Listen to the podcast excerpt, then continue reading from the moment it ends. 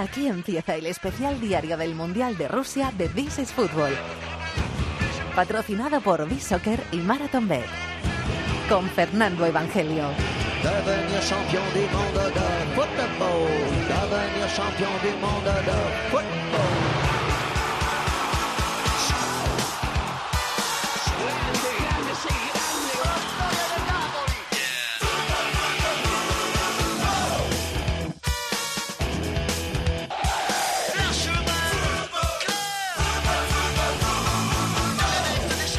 Bienvenidos al Rincón del Fútbol Internacional en la cadena Cope. Bienvenidos a una jornada de infarto. Bienvenidos al especial This is Fútbol Diario y bienvenidos a la duodécima jornada del Mundial de Fútbol Rusia 2018.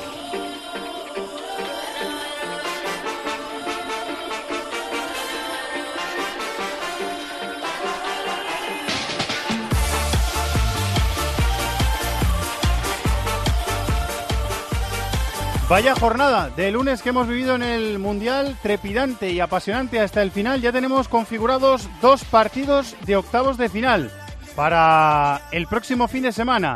El sábado en Sochi se van a enfrentar a las 8 de la tarde Uruguay y Portugal. Y España ya sabe su cruce de octavos de final. Ha pasado de milagro casi rezando al final, pero ha pasado como primera y se va a enfrentar a Rusia, la anfitriona, en el Luzhniki de Moscú el domingo a las 4 de la tarde. Primero, lo hemos contado en tiempo de juego, ha terminado el grupo A. Arabia Saudí le ha ganado 2-1 a Egipto. Ese partido no valía para nada, solo para la honra de que la selección de Pizzi se vaya con una victoria. Y esto sí, Uruguay le ha ganado 3-0 a Rusia. Rusia ha acabado segunda de su grupo, se cruza con España. Y Uruguay han marcado hoy Luis Suárez y Cavani, los dos. Uruguay pasa como primera. Y el otro grupo que se ha decidido por la noche ha sido el grupo de España. Irán 1, Portugal 1, en un partido en el que ha pasado, ha habido muchos palos, y ha pasado absolutamente de todo. Golazo de Cuaresma en el 45, falló un eh, penalti Cristiano Ronaldo. En el 8 de la segunda se lo ha eh, parado Peinamban, el portero de Irán.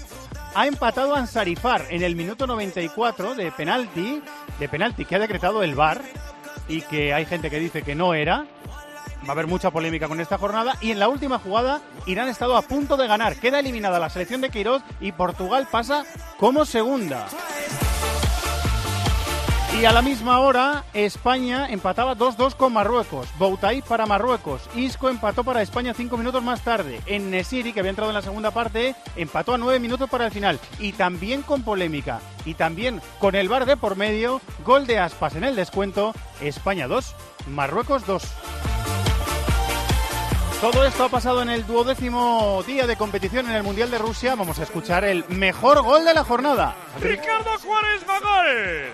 Gol de Portugal. Portugal Con libre. el exterior de la bota derecha. Qué golazo. Carril del 8. Buscando la escuadra alejada. Marca Portugal. Marca golazo. Ricardo Cuaresma. Irán 0. Portugal 1. El futbolista que le gusta más pegarla de exterior que pegarle de interior. Golazo de Cuaresma que ha tenido un poquito más relajada a Portugal. Luego vinieron los problemas en la segunda parte. Vamos a ver quién ha sido el personaje del día. El personaje del día con B-Soccer.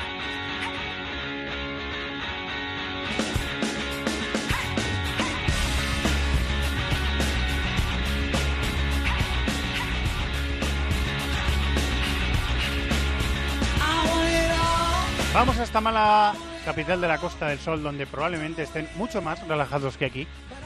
Hola, Quique Salvatierra, muy buenas, compañeros. Muy buenas, Fernando. Bueno, relajados ahora, ¿eh? porque hemos vivido un final de, de infarto. Ese ¿Ha habido alguna no- taquicardia en la redacción de Bisoccer? nos ha recordado mucho aquello de- del gol de Tamudo y el de Van Nistelrooy, de aquella liga, ¿no? Porque ha sido un minuto de, au- de auténtica locura el que se ha vivido en, la- en los dos últimos partidos de la jornada. Con el corazón apretado, como dice una persona que yo me sé. Bueno, en todo lo que ha pasado en esta jornada, que podríamos escribir un libro con todo lo que ha pasado en esta jornada de lunes, eh, Quique, eh, ¿la maquinita ha sacado algo en claro? ¿Ha, ha petado? Pues ¿Ha explotado humo, algo o no? Ha echado humo, sobre todo en ese minuto, ¿no? Pero, de- y más después de la tranquilidad con la que más o menos ha vivido la, la primera parte del- de la jornada. pero lo que ha decidido nuestra famosa maquinita es que Isco ha sido el mejor jugador del día con ese gol que ha marcado en uno de sus dos tiros a puerta. 98 pases ha dado el malagueño con un 91% de acierto.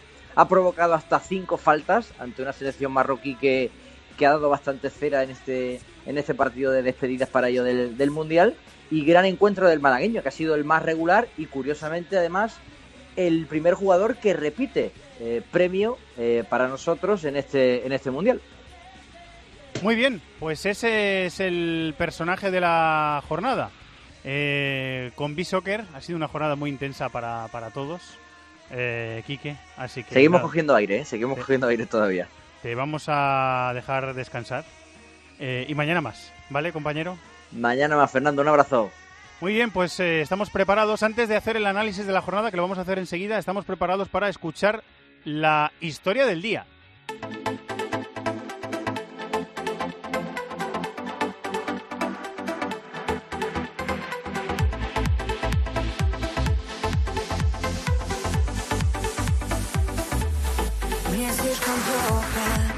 Nos cuenta cada día un enviado especial a esta Copa del Mundo de Rusia, reporteros, técnicos, redactores, presentadores de programa, productores, todos están haciendo un trabajo infatigable. Está en Madrid Víctor Catalina, que lo sabe bien, que ha pasado unos cuantos días aquí y ahora está currando en Madrid. Y uno de los reporteros que tenemos en este mundial es nuestro querido José Manuel Oliva, que ya nos ha traído alguna historia y hoy nos trae otra, a ver qué nos cuenta. Hola, Oli. Hola, Fernando. Eh, hoy te saludo desde Samara, una ciudad curiosa que tiene playa y eso que no tiene mar. Eh, en realidad tiene el río Volga, que cuando pasa justo por esta ciudad del este de Rusia se ensancha de tal manera que los rusos un día pensaron, si le ponemos un poquito de, de arena eh, a cada lado del río nos queda una playa y efectivamente eso es lo que hay en Samara, la playa del río Volga. Y luego eh, se me ha derribado un mito. Yo pensaba que en Rusia no había verano. Eso no es verdad. Eh, desde hace un par de días estamos por encima de los 30 grados, se anuncian hasta 35, hace mucha calor, los mosquitos no son esos insectos de, de España que conocemos, que son pequeñitos, porculeros, pero pequeñitos. No, aquí son auténticos portaaviones que se plantan tranquilamente en tu piel y pueden estar ahí tranquilamente hasta que no le haces ¡plaf!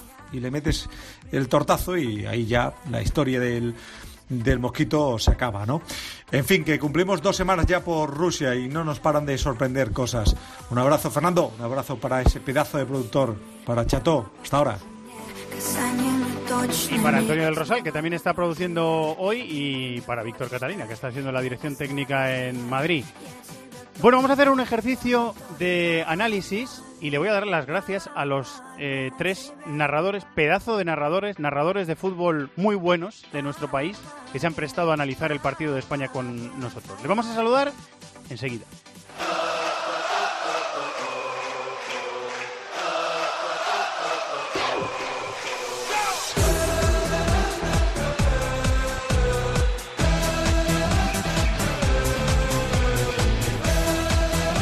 Porque me apetece mucho escucharles a los tres después de este España 2, Marruecos 2, que nos ha dejado algunas dudas, mucho nerviosismo y mucha reflexión de lo que hemos visto hasta ahora de España en el Mundial y probablemente de lo que vamos a ver eh, a partir de ahora. Narrador de Bean Sports y Gol Televisión, Miguel Ángel Román. Hola, Miguel Ángel. Hola Fernando, ¿qué tal? ¿Cómo estás? Muy buenas, bienvenido y muchas gracias. Gracias a ti por invitarme. Narrador de Movistar Plus, Adolfo Barbero. Hola, Adolfo, muy buenas, compañero. Hola Fernando, buenas noches, muy buenas. Yo les profeso admiración eh, y cariño a los tres. O sea que es que estoy estoy como un cerdo en una charca, que suele decirse. Igual es una expresión muy popular para el momento. po- poco futbolera, ¿no? Eh, sí, poco futbolera, es verdad, poco futbolera. Y narrador de donde quiera, cuando quiera, mito de esta profesión, Sixto Miguel Serrano. Hola Sixto, muy buenas, compañero, ¿cómo estás? Muy buenas, Fernando, muy buenas noches. Estás- Y muy buenas Pero noches a, es- a- esto a Adolfo, a mi gran compañero y amigo esto Adolfo, y, y al gran narrador. Miguel Ángel Román. No lo sabía Miguel alguien. Ángel, buenas noches, un abrazo, Sisto, por Dios.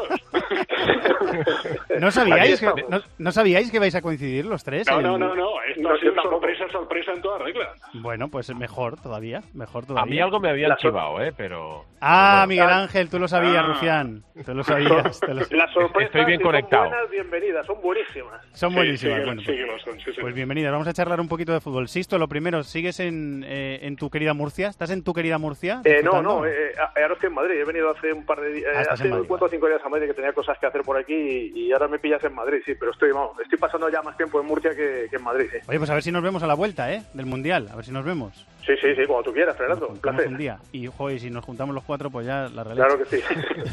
Eh, ¿Qué os ha parecido España? En, en la reflexión a, a bote pronto. Sisto, empiezo por ti, venga. ¿Qué, qué te ha parecido España hoy?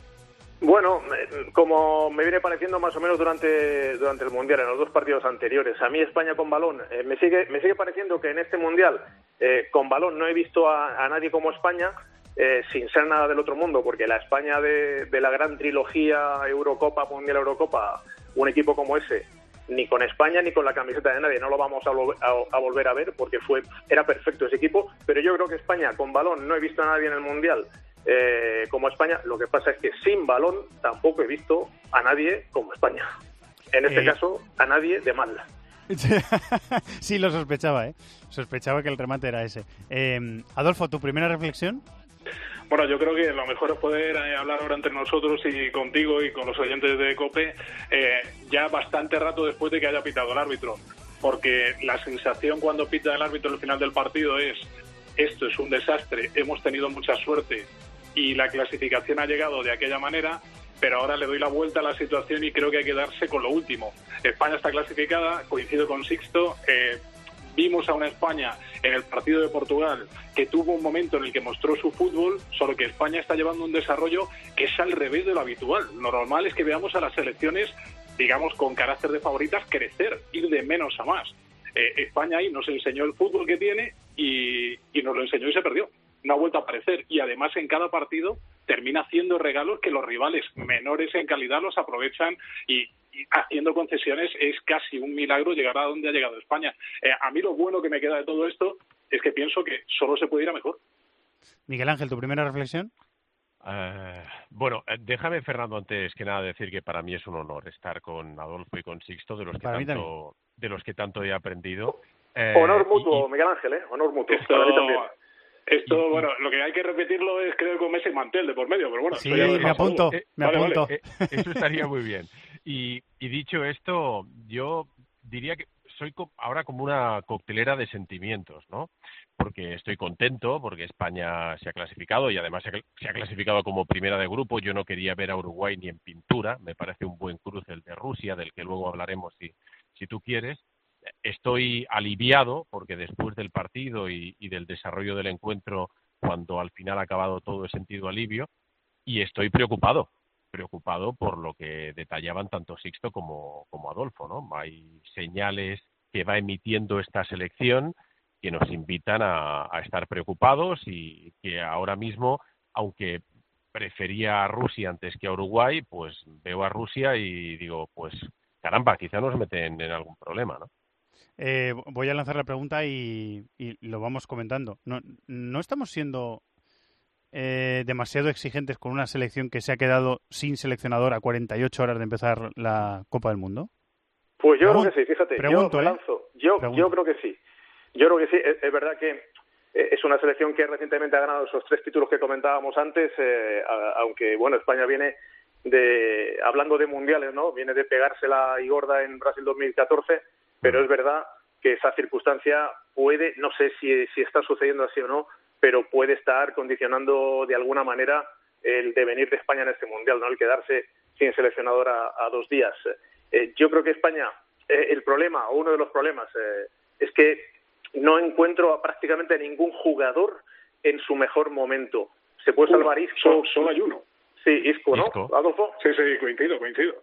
Yo, yo pondría a un, a un segundo. A mí me está gustando el mundial que está haciendo Diego Costa, no solo por los tres goles que ha marcado eh, los partidos anteriores, no, sino por el trabajo que está haciendo ahí arrastrando defensas y eh, desgastando a los Estoy centrales. Y me, me está gustando el, el mundial de Diego Costa. Pero quitando estos dos, yo creo que hasta ahora ninguno de los restantes y, por supuesto, ninguno de los básicos, de los fundamentales, de, ese, de esos pasillos de seguridad ¿no? que decía Luis Aragonés, ninguno de los grandes está en su mejor momento.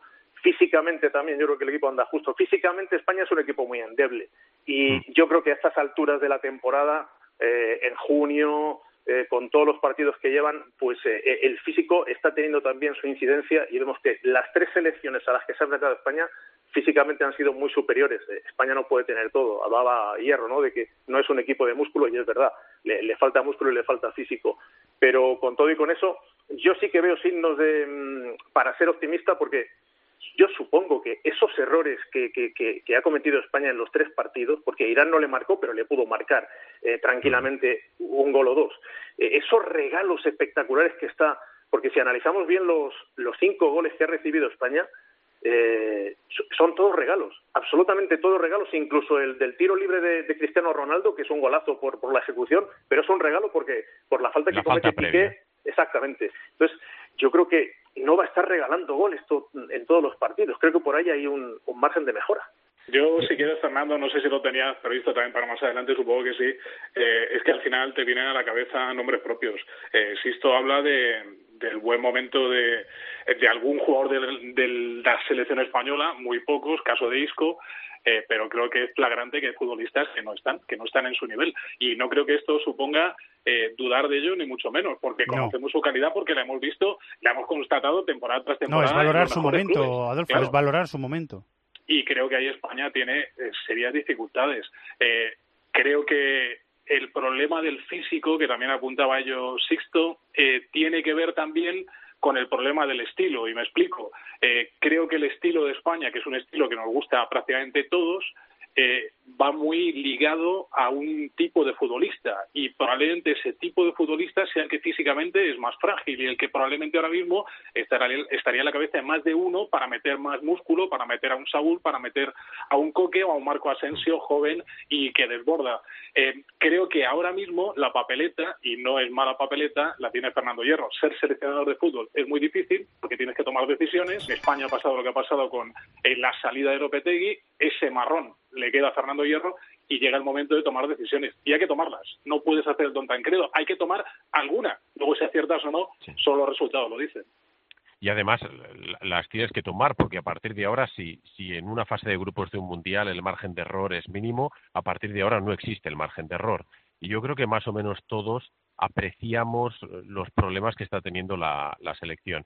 Desde mi punto de vista, quizá equivocado, eh, los problemas defensivos eh, los encontramos más como consecuencia de la fragilidad en el centro del campo hmm, y, no tanto como, y no tanto como consecuencia de, de la falta, a pesar de que no veo a Carvajal en un momento de forma demasiado bueno como consecuencia de la lesión. Que, eh, Mira, coincido totalmente, Miguel Ángel, y yo ahí en ese lateral derecho creo que, que, en España se es injusto con un jugador del que siempre se dice, yo estoy totalmente en contra de eso, te he interrumpido, Miguel Ángel, perdón, ¿eh?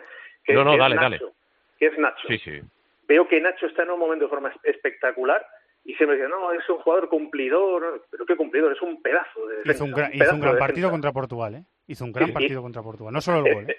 no solo el gol, es totalmente de acuerdo. Y en la final de Champions en Kiev, cuando se lesiona Carvajal precisamente y entra, también lo hizo de maravilla.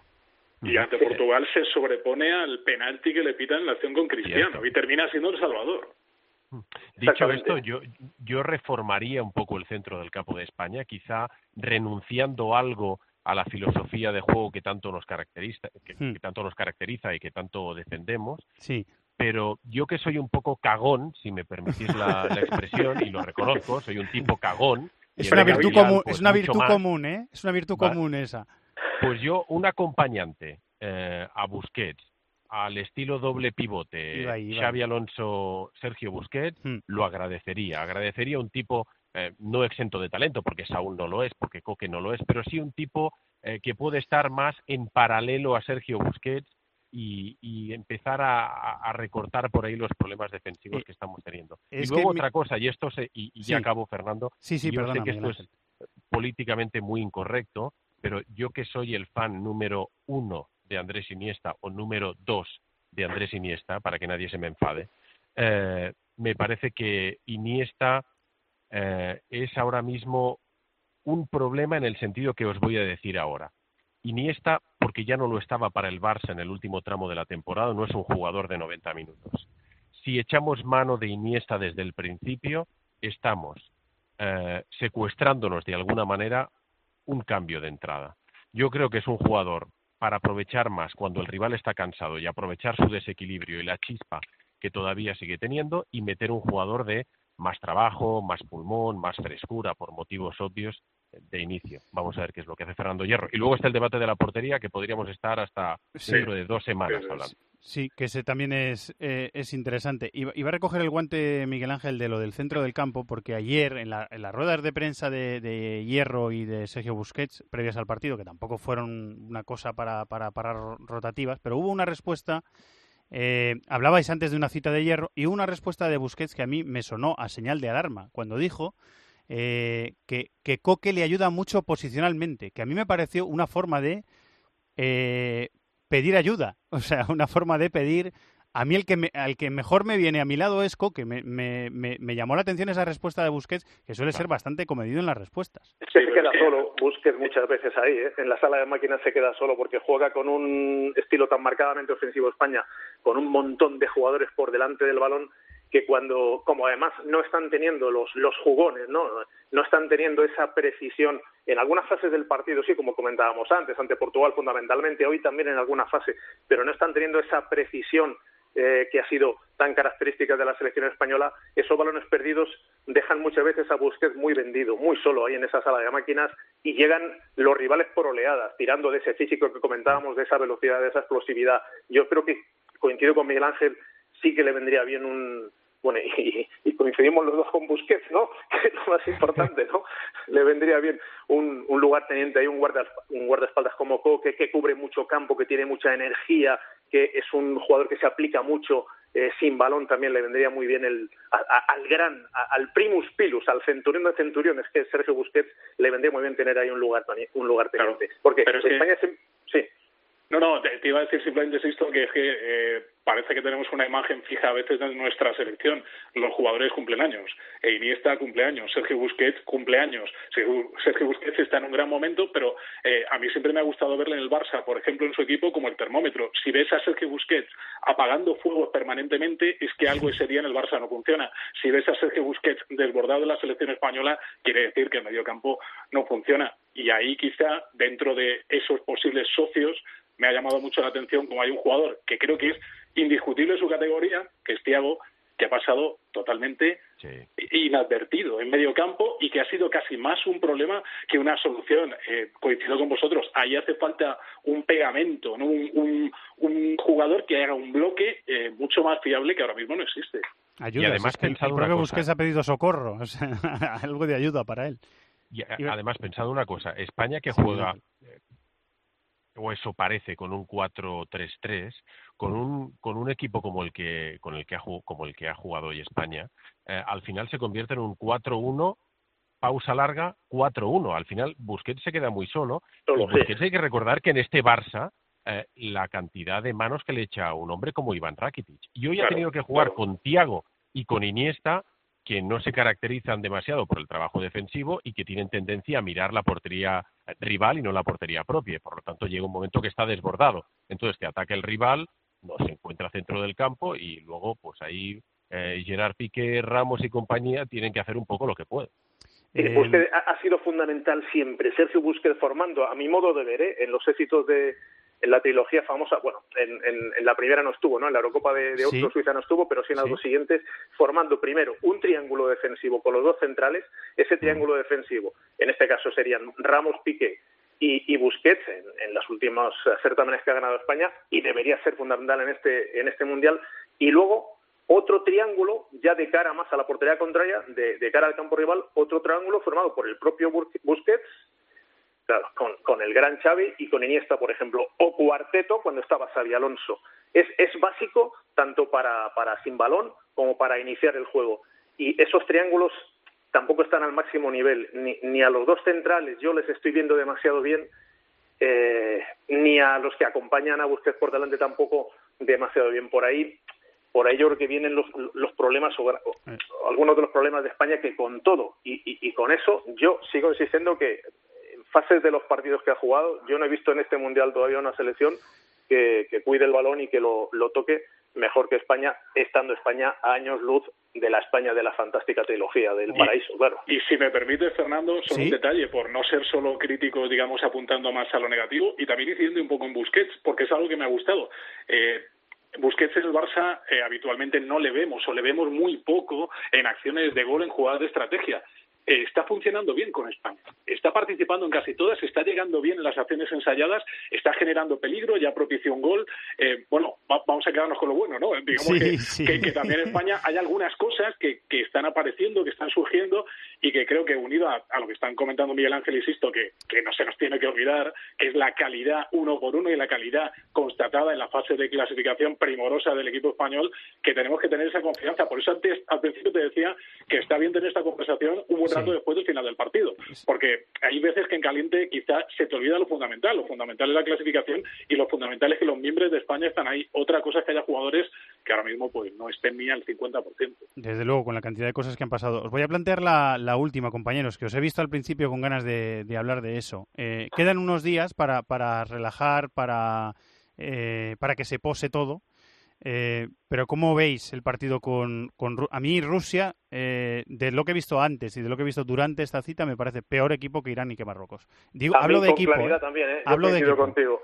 Yo, a- a- antes de abandonar a mis grandes amigos y compañeros, y Adolfo Albert está ahí, antes de, abandonarnos el 31 de diciembre, nos tocó tanto a Adolfo como al resto de, de narradores de, de Movistar hacer algunos partidos de Rusia, porque teníamos los partidos de, de ami- amistosos de Rusia, y, y me tocó también a mí narrar algunos. Y sé que ah, han pasado ya varios meses de eso, ¿no? Pero a mí Rusia no me parece que sea un equipo nada del otro mundo, ni siquiera que sea nada de este mundo. O sea, Rusia me parece un equipo bastante flojo, ¿eh? Bastante flojo y yo coincido contigo, Fernando. Yo creo que es inferior a, a Irán y a Marruecos.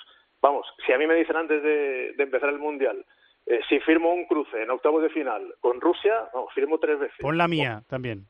Pon la, pon la mía que yo firmo. Pues, pues ya está, firma está. A ver si firman los, dos, los otros dos.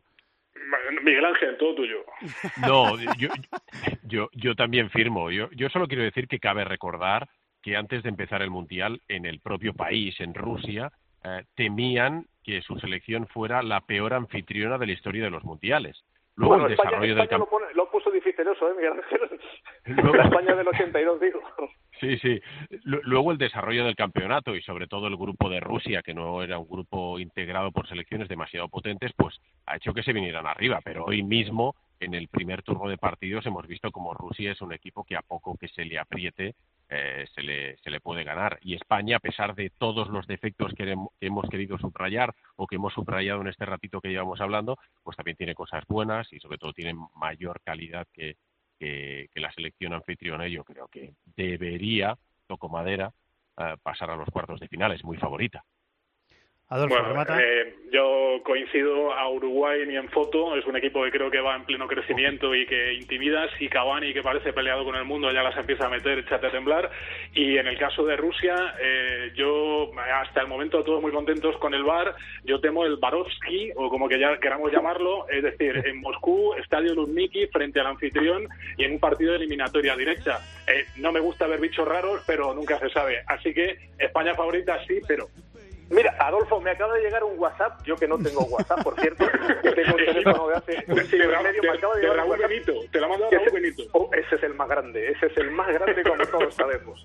El compañero ideal, el número uno de Cruises. Pero me acaba de llegar un WhatsApp a mi teléfono de hace siglo y medio y me acaban de confirmar que en el bar, el próximo domingo, en el bar del Rusia-España, va a estar Vladimir Putin. es el, el, el bar, va a ser el bar 1, ¿no? Va a ser el bar 1. Bueno, pues vamos a ver si está Vladimir o no está Vladimir. Eh, Fernando, solo un dato que sabes que me gusta mucho. Dime, Sisto. ¿Os acordáis? A ver si os acordáis, vosotros que tenéis tres mentes privilegiadas, sois tres cracks. ¿Cuántos goles? Porque España, es verdad que en la Eurocopa de Austria-Suiza y en el y en la de Polcrania, ¿no? que término que, que copié de la BBC, la Eurocopa de Polcrania, marcó 12 goles. Pero ¿os acordáis los que recibió en esa fantástica trilogía, en la Eurocopa de Austria-Suiza, en el Mundial de Sudáfrica y en la Eurocopa de Polonia-Ucrania? Muy poquitos. Yo de la cifra no me acuerdo, pero muy poquitos. Quizá tantos como hasta ahora. Casi, Adolfo, por ahí como me conoces, ¿eh? Muchos años enfrente tú y yo, mesa con mesa, ¿eh? y se te añora, y se te añora, esto, se te añora. Mira, y, y yo a vosotros un montón, vaya creas que sois. Pues ha recibido cinco goles en tres partidos, que son casi tantos como ha recibido en esas tres, eh, en, en esos tres certámenes. En Austria-Suiza recibió tres. El, el dibujo que mejor le, le va a España es el 3-2-1, porque en Austria-Suiza recibió tres goles. En Sudáfrica, dos, solo dos. Y en Polonia-Ucrania, solo uno. En el primer partido, el de Maestro, no está mal el dato, ¿eh? No recibió No- nunca más. No está mal, ¿eh? Por eso, siempre ha basado eh, eh, eh, esos triunfos de, de- de la trilogía, vamos, es tan buena como la de Escipión, el africano, como la de Trajano, ¿no? Esa trilogía de España, seis goles en esos tres campeonatos y ya ha recibido cinco en tres partidos. Eh, eh, por ahí es lo que tiene que mejorar. Qué, qué al- qué alegría, Sixto, me da eh, que se me han encendido tres bombillitas esta tarde, antes, justo antes de empezar los partidos. eh, y las tres bombillitas habéis sido los tres. Digo, vamos Para a juntar a estos tres, a charlar. Ha sido un regalo hablar con vosotros tres. Un, regalo en esta noche de junio, un regalo hablar con, con Miguel Ángel Román, con Adolfo Barbero y con Fernando Evangeli. Un regalo para mí. Pues si queréis lo repetimos. Eh, Cuando Cuando tú quieras. Cuando quieras, cuando quieras. Si te parece bien, Fernando, y perdona que me ponga en tu lugar, eh, ya para semifinales o la final, ¿no? O, o Está- quizás mucho adelantado. Queda firmado, queda firmado. Queda- está grabado esto, ¿eh? Está grabado. Esperemos Eh, que, que se.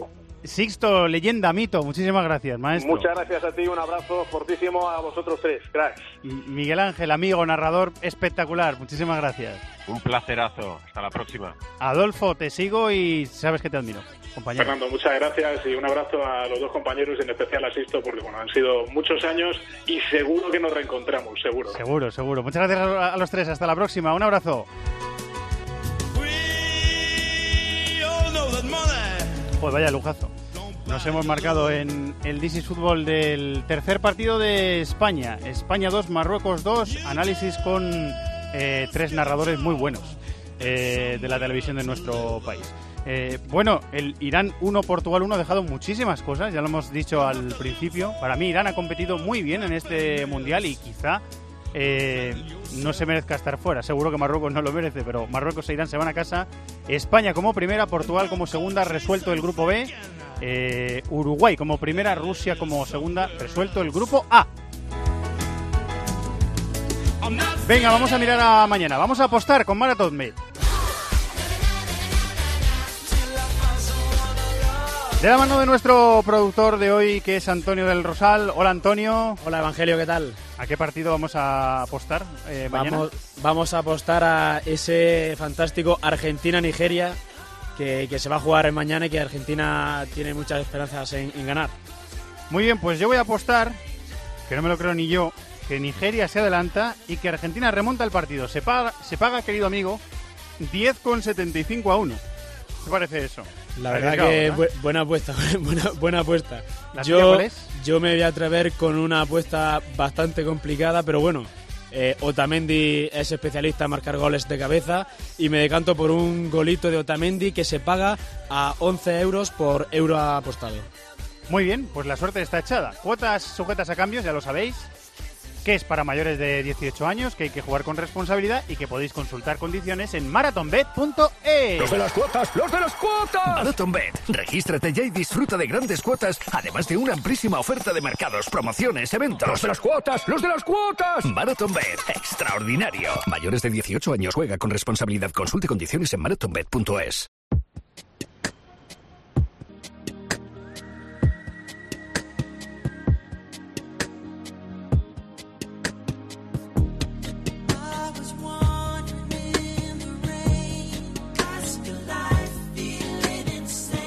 lugar de extraños en Moscú, lo de hoy se podía llamar amigos en Moscú.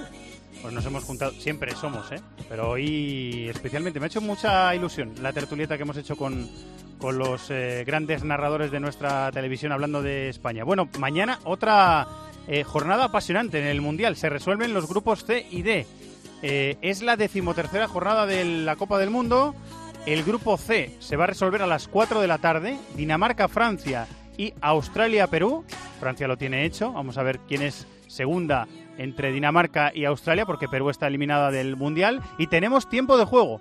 A partir de las 4 de la tarde, después del programa de Rubén Martín y de Maldini, en Cope Onda Media, Cope.es y aplicaciones móviles con los dos partidos. Y tiempo de juego en cadena con la resolución del grupo D a partir de las 8 de la tarde. Islandia-Croacia, Croacia ya lo tiene hecho. Y, ojo a este partido en San Petersburgo, Nigeria-Argentina. ¿Qué te apetece ver en la jornada del Mundial de los grupos C y D, maestro Maldini? Bueno, es evidente que el Argentina-Nigeria es el partido, uno de los partidos cumbre de la primera fase. Tengo muchas ganas de ver eh, los cambios que hace San Paoli y muchas ganas de por fin ver al mejor Messi, porque Messi, al contrario que Neymar, le está pasando que en este mundial, que con el estrés que tiene de que el equipo no funciona, deambula por el campo. Realmente prácticamente no las pide, no, intenta participar demasiado y eso al final está perjudicando mucho a Argentina. Creo que tiene que superar eso, creo que va a ser un equipo mucho más rápido Argentina y yo creo que en condiciones normales tiene que desbordar la defensa nigeriana, pero bueno, el partido va a ser tremendo.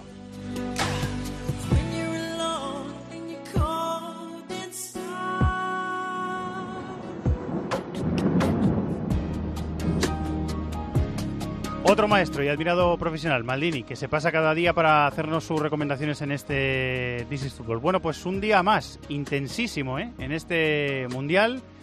Y mañana pues eh, vendrá el siguiente y lo contaremos por la noche en This is Football. Muchas gracias a Víctor Catalina en la dirección técnica, le echo de menos, querido compañero de cuarto, eh, y a Antonio del Rosal, que ha sido el productor hoy, y por supuesto a nuestro productor jefe, que es Antonio Pérez del Chato. Y gracias a todos vosotros por seguir ahí todos los días. Que disfrutéis, que sigáis disfrutando del Mundial y de la radio. Hasta mañana, un abrazo, adiós.